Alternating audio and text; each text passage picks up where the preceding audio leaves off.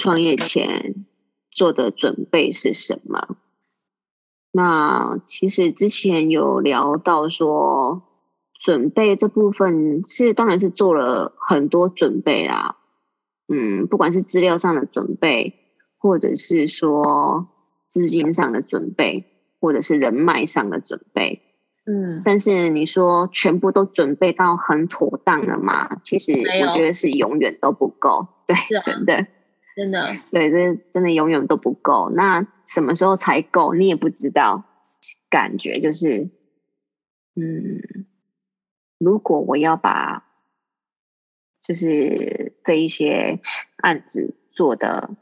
够周全的话，那。如果我想要给客户的服务是真的是要从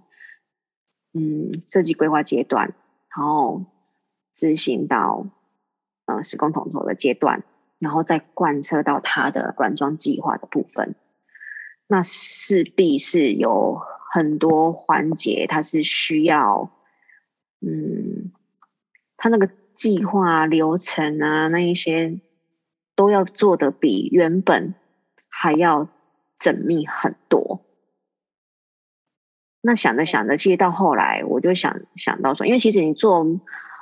很多事情啊，它是有国家的一些规范或者是法规的要求在的。其实你说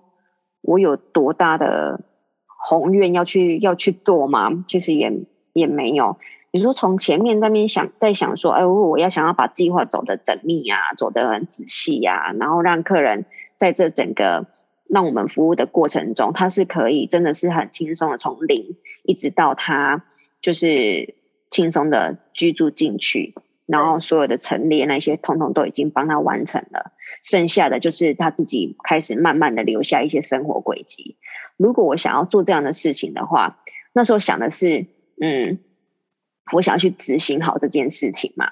但是想着想着想到后面，真的就是这个过程，你会一直在去细想很多细节的部分。那想到最后啊，就想要觉得，如果今天没有一个合法性的条件存在的话，那其实我计划的这么多的想法，或者是流程等等之类的，对，又。无法假他人之手的话，那到最后就是零，嗯，不会有真的能够去实现这种从零一直到让业主只就是可以只负责留下在空间里面留下自己的生活轨迹就好了。对，对，这个大概是从前面到后面，当然这个是进行的过程中啊。有很多自己想法会卡关的地方，或者是说，呃，你去查询要去做这件事情，它的条件，然后或者是说，他需要必备的一些可能资金啊，还有你的通路等等之类的。对，你就发现说，哦，好多好多困难，好多关卡，但是这一些也得是可能你做了之后，你要去应付的。那一些点，用你的细心，或者是你的观察力，或者是你对一件事情的那个敏锐度，你再怎么样的去换换个角色去思考，你还是有没有办法去去想象到的部分。那等到真的换这个角色置换之后呢？对，我觉得更大的体悟是那一些可能现实面的。那个落差，但是我觉得是还好的是那时候在当那员工的时候，嗯，老板他有曾就曾经跟我说过，就是当你做事情开始会用老板的角度、老板的身份还有心态去思考的时候，你自然你看的事情的结果会是不一样的。嗯那那那时候，就是我其实我听那些话之后，在那当下，我有点一愣一愣的，想说要怎么换个角度看，因为那时候其实是那当下，我正在跟他提出一个意见，但是不被采纳嘛，但是也也不是，也这这这这是很常见的，很常见，就是我提出可能提出了一个意见，可能一个想法，但是不被不被采纳。对。对，但是直到某一次，那个钱老板这样子跟我讲了之后，我那时候是听了，就是一愣一愣的，然后之后就想说，嗯，就还不太能够马上去理解到这一句话。对，然后那时候当然，我觉得就是因为你。还是员工，有时候就是眼界，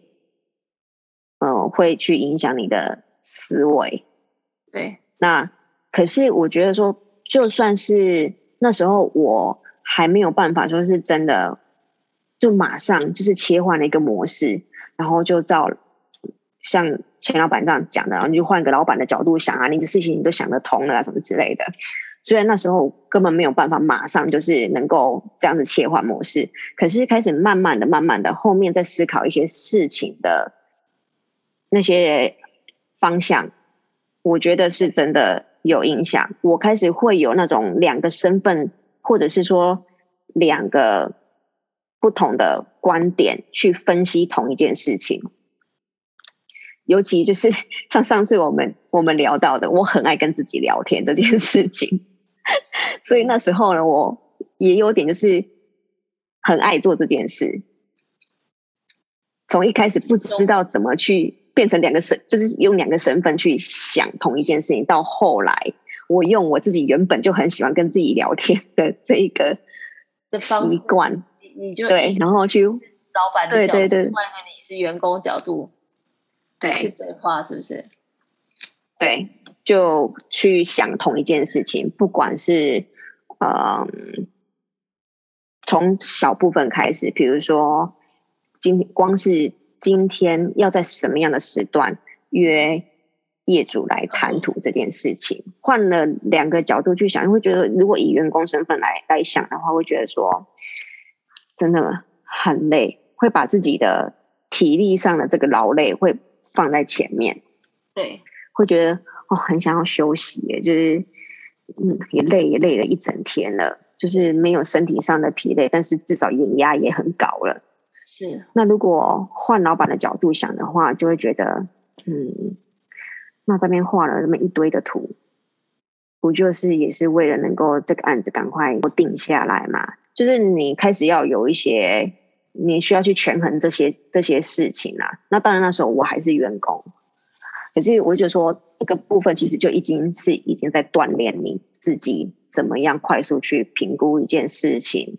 他在呃肯定是这个情况下，你要做出一个果断、果断，然后有效率的决定出来。那慢慢慢慢的，其实这个变成一个习惯了。你很可能你的事情在思考过程中，你就是会比较多方向的去思考。对，这也是要经过练习的吧，对不对？嗯，我觉得是需要练习的，但是是前提之下是，如果你不是本身就很自动自发的，你从可能进入业界，你就有这样子的一种心态的话，你至少在后面，如果嗯、呃、有听到这样子的的一番告诫，你。至少是不是也也心里是比较心甘情愿的，或者是说你是真的也发自内心觉得，哎，好，那我之后也试着用这样的角度去思考。就是我觉得至少你是得自自发性的，你愿意去做这件事情，至少你愿意是得是愿意的。对，对，那你才有可能后面慢慢培养，就变成是你的习惯了。当然，你说你多了一个，嗯，多了一个方向去做思考，然后你也慢慢习惯了，然后之后你真的变成老板身份的时候，你就畅行无阻了吗？不会，只是你会在嗯一些不一样的那个考验嘛，只只是说有一个区段，那一个适应期，你可以很快你就 pass 过了。你不用，就是那个踌躇在那个区段上面，好像还一直纠结在那里，然后做一个心态的转换啊，然后自己在那边很纠结啊。以前当员工的时候都不用怎么样怎么样啊，那现在当老板了啊，那就要就要这个要那个啊，那这样子，因为其实很多人哦，我觉得都会会常会听到人讲说，就是换了位置就换了脑袋。其实我觉得有时候是真的，可能心态上的调整，就是前面跟后面他没有一个嗯缓冲期，要说缓冲期嘛，或者是说。完全是不同的环境，他可能也没有办法再去思考以前，嗯，当自己是以前那个身份的时候，他所想的事情，跟他现在是另外一个身份的时候，他想的事情，好像那个逻辑上会完全的、完全的不同。当然，我也不敢说我现在的想法跟以前我还是很，就是一直都是始终如一。我觉得还是会有，还是会有变，但是这个变真的是因为我们后来又在看到更多以前就算是换个角度去思考也思考不到的事情，那但是也一直尽力的自己去 hold 住那个点啊，就是不要像别人那样，就是换个位置就换了脑袋。嗯，对啊，所以你今天给我看的那个测验，那个啊，对，我觉得那个很棒，因为它真的就是它上上面列的题目不多，但是我觉得它就是真的都是直指关键。对，那这一些关键呢，是可能是我们在初期我们自己也想得到的，我们自己也问过自己的。可是，如果说把这些问题全部综合起来去看的话，那结果会是怎么样？那它有一个评估评估值嘛，一个那个分数的区段范围嘛。对，我觉得那个还还蛮棒的。就是如果说在听这一段就是闲话家常 的人，如果有刚好有听到这部分的，我觉得是是真的可以去。做一下这个，玩玩看，对对对对，做一下那一个测验。我觉得至少就是从最基本面对的部分，你就能够先去评估自己到底能不能对，能能不能去做，适不适合啦。应该说不是说能不能啦，其实每个人都能，只是说适不适合。其实我觉得这个都是很重要，要在创业前思考的。嗯、但我觉得这个。这个测验我补充一下，这个是威爷的创业成功指数测验表。如果大家有兴趣的话，可以在威爷的那个 FB 上面，他有分享这个，然后他也欢迎大家可以分享给身边想要创业的人来做这个测验。那我觉得他第二个部分，他提到那个性格条件，我觉得这个也是我也很想探讨的。对，嗯，譬如说他的第一点，他就写说你能够承受风险的程度。那有些人可能你说风险，有些人觉得，哎，我前三个月，呃，嗯，没有收入，然后前三个月可能就还要找客户啊，或是研发产品，可能真的真的完全不会有收入。可是有一些人是不能够接受他三个月是没有薪水，他可能有家庭的生计压力，他可能觉得哇，我一个月没有没有。任何的收入，我就开始很紧张。那两个月我就受不了了，嗯、所以第三个月他又回去原本的公司上班。嗯、对，也是有这样的人。那再来，他第二点就提到说，嗯、个性很正向乐观。我觉得是哎、欸，你你你是个乐观的人吧？嗯、你创业这条路，你觉得你是个正向乐观的人吗？我问。嗯，我觉得哦，对，嗯，我应该是说。在我进入这个社会之前，我是个乐观的人。但是经过社会的洗礼之后呢，我觉得很难哎、欸。就是你会对，就是呃，你会有一个嗯，好像有个声音提醒你不要太乐观，不要太乐观 那种感觉。对。那那我觉得我跟你是相反的，你知道我，我觉得我就是很符合这个很正向乐观，但是有时候我会觉得我太正向乐观了，嗯、就是可能就是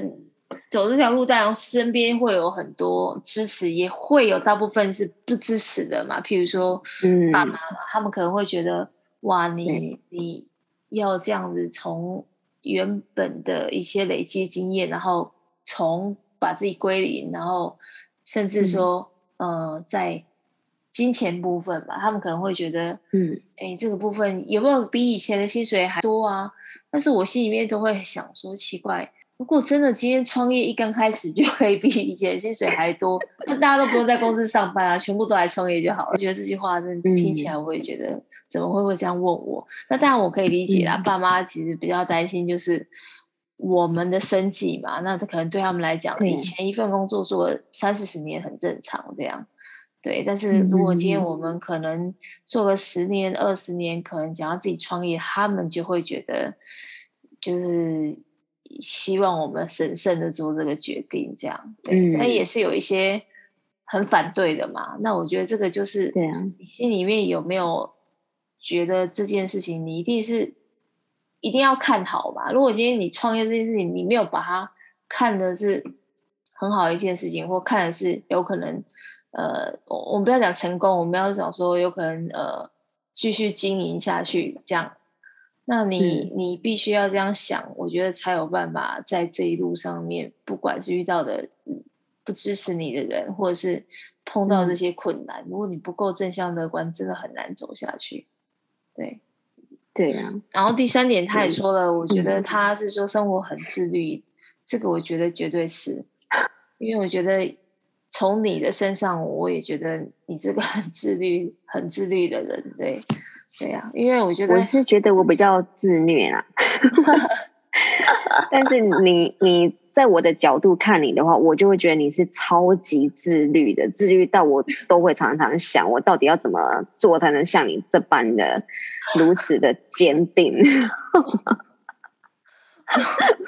对啊，但是我看自己，我是觉得说我是比较自虐的啊，就是会没事找事那那那种感觉啊。那有时候也是有点像是在给自己找麻烦那种那种感觉，对啊。对、啊，但是你是真的，你是很符合啦。我我是看待这件事情，就是我会认为自律的人，就是他知道什么时间点该做什么事情。然后我觉得自律的这一点，会有自律的人，基本上我觉得他要先决要自觉，就是你自己很清楚你要做什么。你要自己知道现在的你，你要的是什么？我觉得自觉的人，嗯、他自然就会更清楚他接下来怎么走，然后当然就会开始规划嘛。那我们先就不探讨说规划、嗯、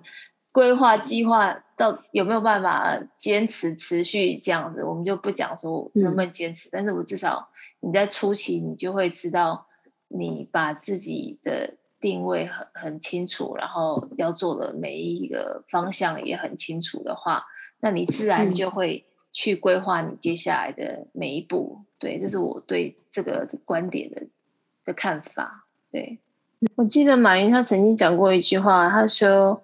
很多人晚上想想千条路，早上起来走原路。很多人，对对对，很多人是是是这样子啊。是啊，我就觉得想跟做。还是做比较 重要，这是大家都知道的观念。那、嗯、你说大家都能做到吗？我觉得要打问号。所以未来会有个职业很适合帮大家在执行力上面做一个 push 的动作。对，可能是那个计划编测师。对对对对，或者是那个国外他们会讲说 personal coach。对，就是我们讲的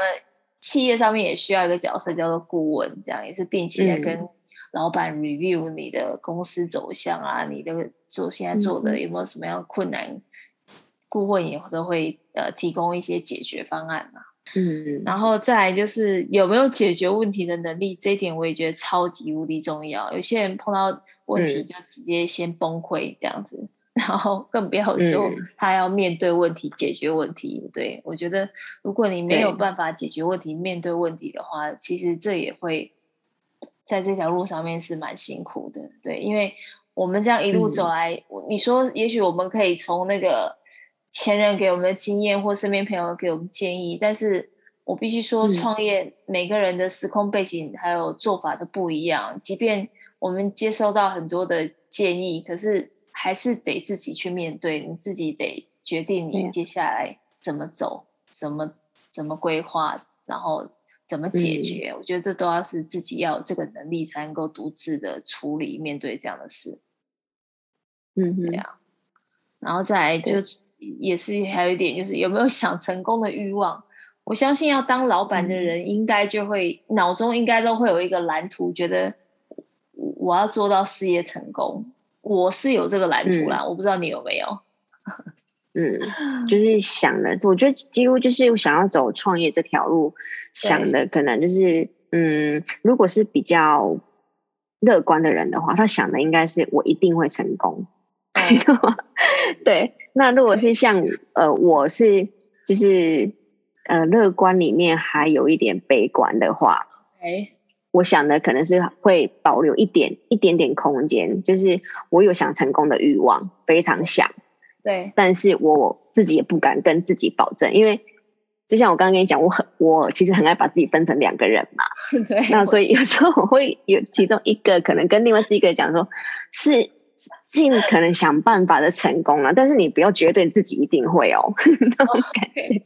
我觉得你你这个要不要下一次我再拉一集，然后来探讨你你的自我对怎么跟自己聊天，是不是？对对对对，这个我觉得我现在很难想象，因为我从没试过嘛。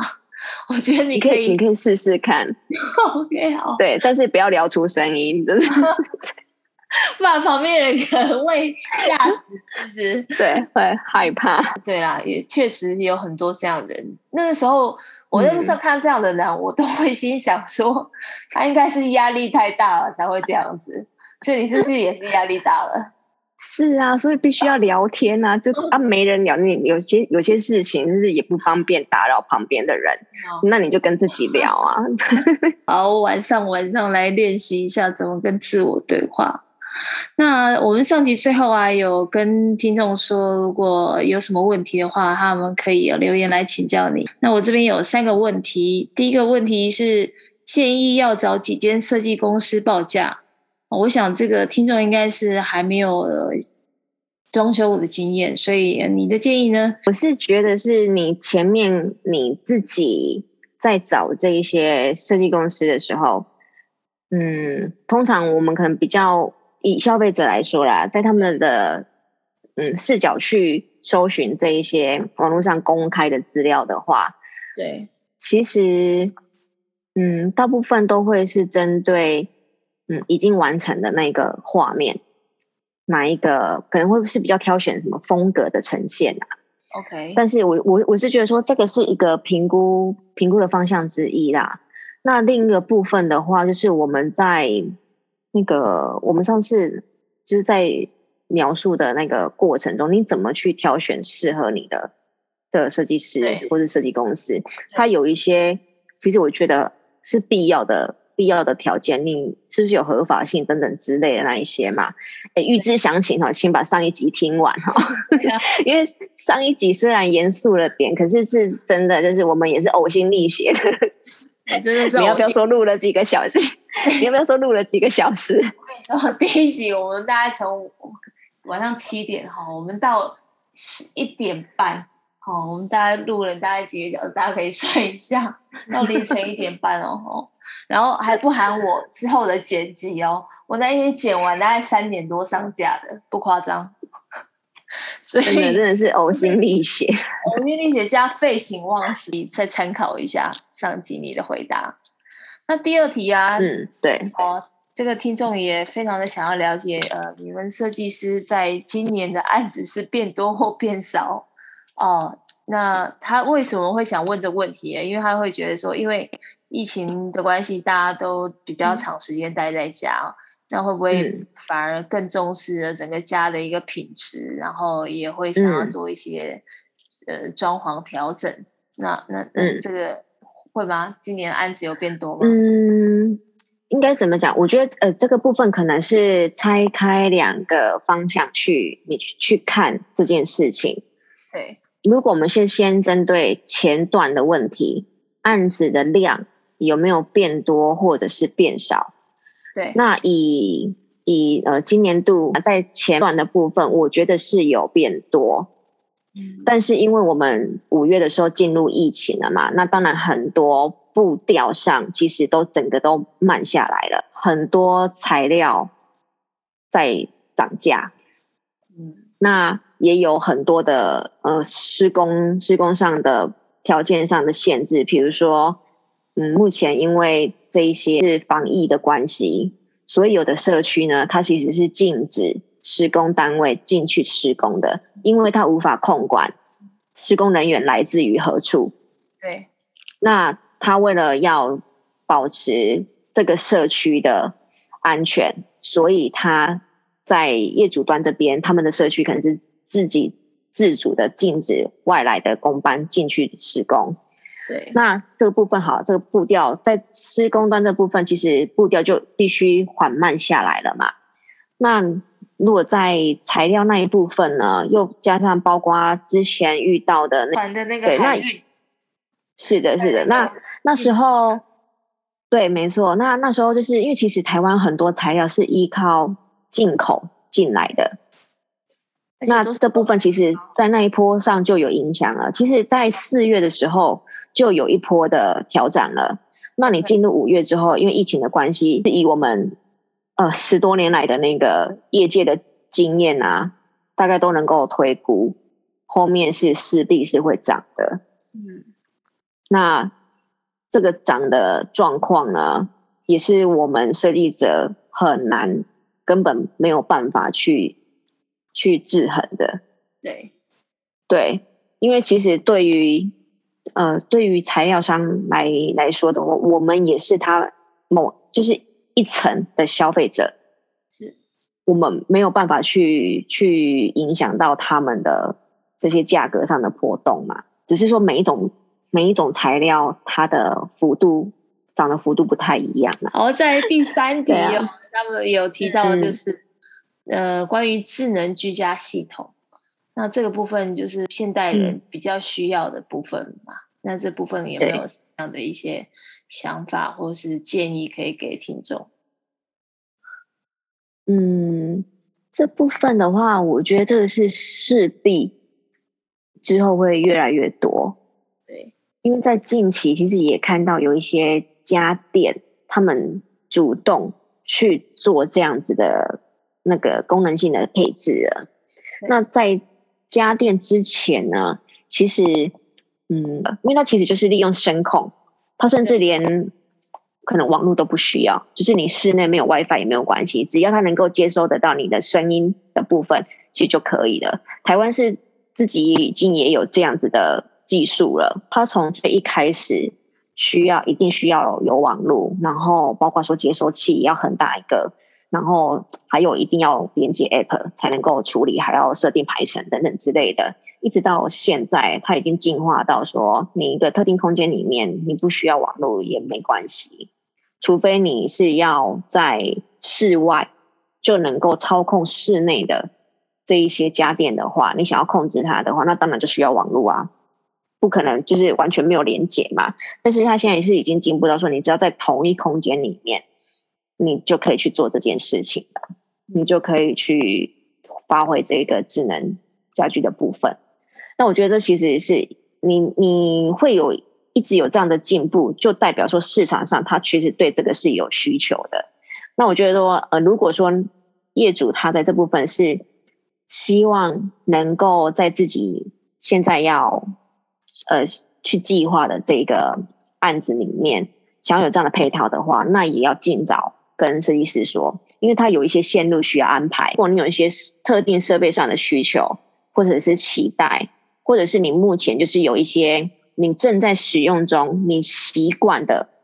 那些物件，你想要在你未来的生活空间里面能够被安排进去，那你在你。很确定的这个方向的时候，你其实就可以把清单明细都给列出来了。因为今天就算你不是交给 A 设计师，那你可能也是会交给 B 设计师嘛。那其实你已经是可以在你最前期也还在筛选设计师的过程中，你其实就已经可以开始列清单了。不一定是真的要进入了设计阶段，你才开始列清单。所以这个部分，当然你有如果有列这个清单的话，你跟设计师在做沟通的时候，你可以在很快的就在第一时间，你就能够跟设计师说你有这一些设备上的需求。那就尽可能在嗯，设计师他真的在做一些细部规划的时候，甚至他在做提案的时候，他就能够先把这部分考虑进去。我觉得这是更棒的，对。但是如果说你来不及在他提案阶段，你就把这些东西提出来的话，至少你也要能够跟上脚步，在设计师已经做好提案的，在做提案的这一段时间，你也赶快去帮自己做一些功课，把这一些明细统统给都给清单都给列出来，那到时候就交给设计师去帮你把这些东西。妥善的规划在空间里面，当然并不是说你列了十个清单里面的东西，通通都百分之百保证能够安排的进去。有时候是要看你空间的条件足不足以去容纳这一些东西。那如果说在时代的演进的过程中，它其实出现了更好，然后更省空间的设备，我觉得其实也是可以拿出来做讨论的。不一定说你因为一个旧的设备你用得很顺手了，那你现在新的空间你还想要继续把这个机器再继续放置的继续使用？有时候你可能我们会还是会跟业主去讨论啦，是是这样子的机器它有一些呃意义存在，还是说是它这样子的功能让你非常的依赖？如果是功能上的依赖的话，但是有。比较新型的机器，它是可以比较缩小它的呃站的那个位置，那可以再释放出其他更多的收纳空间的话，这些都是可以再进一去进一步去做讨论的。但是前提之下是你有把这部分的资讯提出来，让你的设计师知道。那这部分的话，其实嗯，我们又把问题再跳回那个智能家居的部分。智能家居，我就觉得就是。设计，嗯、呃，应该是说业主啦，有任何的想法，就跟那个设备，我们刚提到的设备一样，你就是跟着那个设备，你在列清单的同时，你就可以把这部分的想法，就可以跟设计师说了，甚至说你已经看好哪几个家电，它目前是家电品牌，他们自己本身就已经有做好这样子的声控控制的智能家居的部分了，你也可以直接指定了那一个家电的型号、品牌型号。给设计师，对，因为有时候，呃，这一些品牌商品，它可能会有一些特殊的配套的规格需求。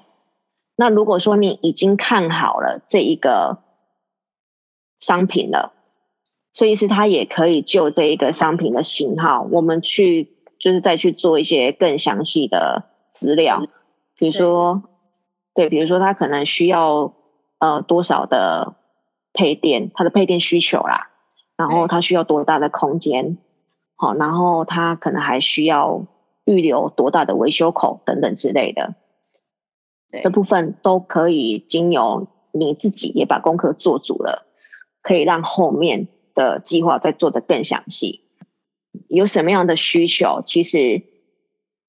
嗯，我们看最源头的话，还是只有你自己是最清楚的。设计师他只能依他以前的经验，他过往的那一些呃服务过的案子，他去累积了他常年来的经验，去推敲说你释放出的讯息可能会需要什么样子的服务，需要什么样子的空间条件。对，那如果你能够自己主动说出你。自己有想到的一些想法的话，你不能说只完全只靠一方去努力的，不能说啊只靠业主自己收集资料，或者说只靠设计师自己收集资料。我觉得两边去媒合起来，结果会是更棒的。那今天谢谢片林来跟我们谈谈室内装修设计这个产业，还有你的创业这一路的一些心得感想。对，嗯，那谢谢，谢谢大家。